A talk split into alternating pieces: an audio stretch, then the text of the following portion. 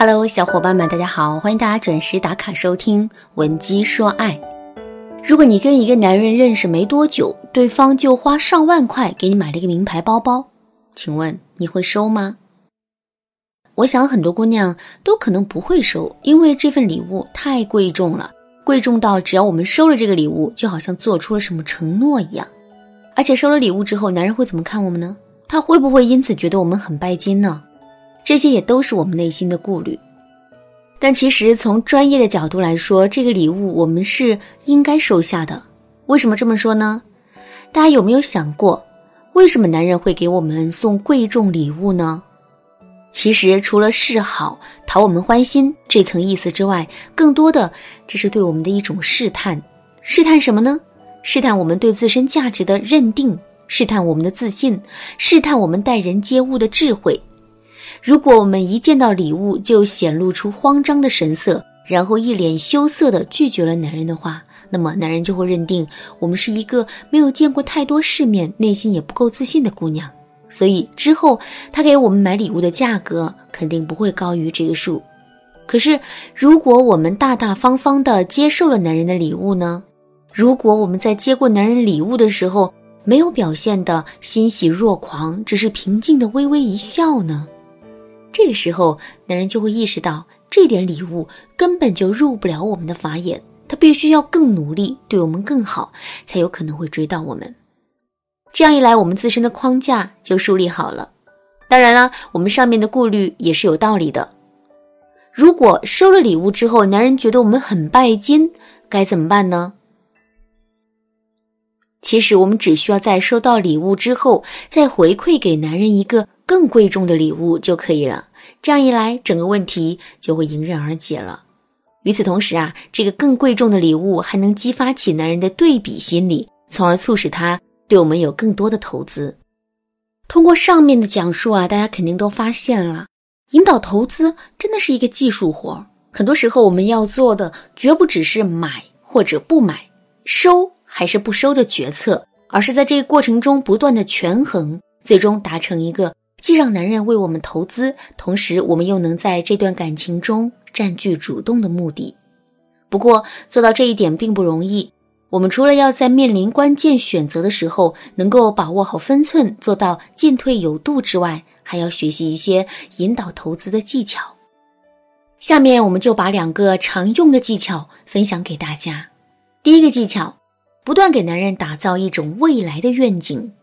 除了我们上面说的。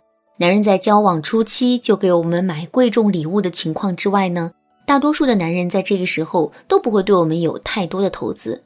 为什么会这样呢？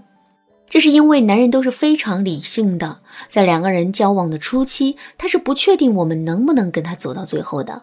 那在这种情况下，如果他对我们投入了大量的时间、精力、金钱的话，那么最终他很可能会血本无归。所以呢，在这个阶段，男人一般都会持一种观望的态度。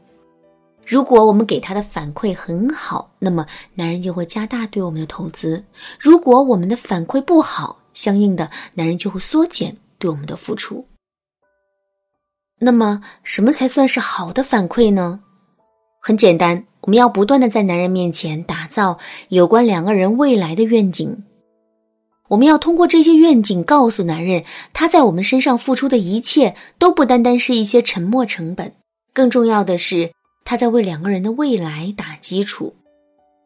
比如说，我们在商场的橱柜里看中了一条连衣裙，这个时候我们千万不要直接对男人说：“亲爱的，我好喜欢这条裙子啊，你买下来送给我好不好？”而是要拉着男人的手走进这家店，试穿好了之后对他说。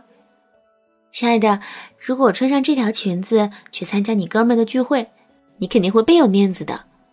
当两个人的关系更进一步的时候，我们还可以对男人说：“亲爱的，将来见你爸妈的时候，你看我穿这条裙子好不好看呀？”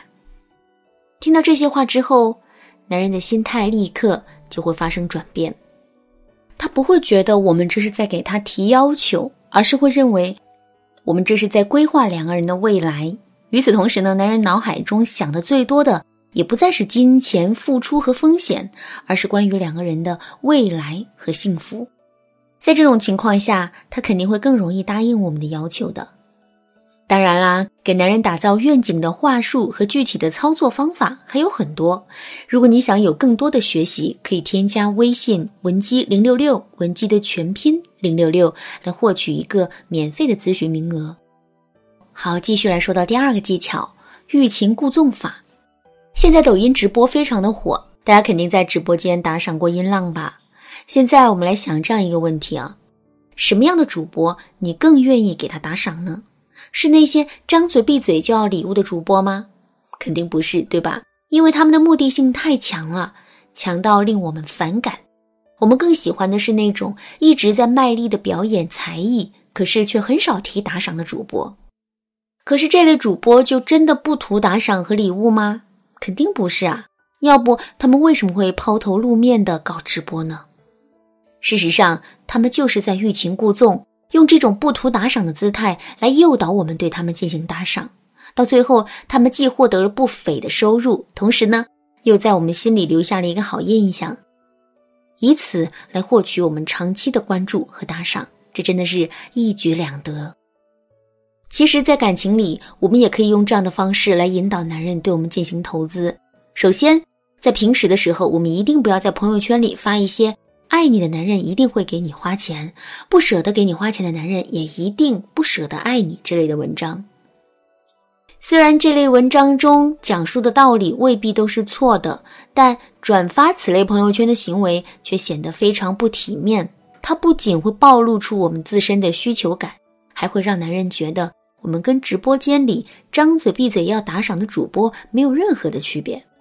那正确的做法呢，就是反其道而行之啦。非但不要转发一些类似的文章，还要时不时的发一些抨击、批判这些文章的内容。比如，我们可以在朋友圈里写：“不给你花钱的男人一定不爱你。难道爱情是建立在金钱之上的吗？再说了，为什么要一门心思的花男人的钱呢？自己好好工作，努力挣钱、攒钱不香吗？”看到这些内容之后，一个努力上进、积极进取、不依附于任何人的新时代女青年的形象。立刻就会出现在男人的脑海里。另外，当男人实际给我们买了礼物，并且把礼物交到我们手里的时候，我们一定不要立马就收下，而是要这么对男人说：“亲爱的，花很多钱买到的礼物虽然贵重，但未必珍贵。我更在意的是你在礼物上花费了多少心思。也只有通过这些，我才能切身的感受到你对我的爱。”这样的一番话，不仅缓解了我们不好意思收礼物的尴尬，同时呢，又把我们的境界拔高了一个层次。所以，男人听到这些话之后，肯定会更加用心的给我们准备礼物的。其实，引导男人对我们投资的方法呀，还有很多，比如心锚诱导法、潜意识绑架法等等。如果你想有更多的了解，可以添加微信文姬零六六，文姬的全拼零六六，来获取导师的指导。好啦，今天的内容就到这里啦。文姬说爱，迷茫情场，你得力的军师。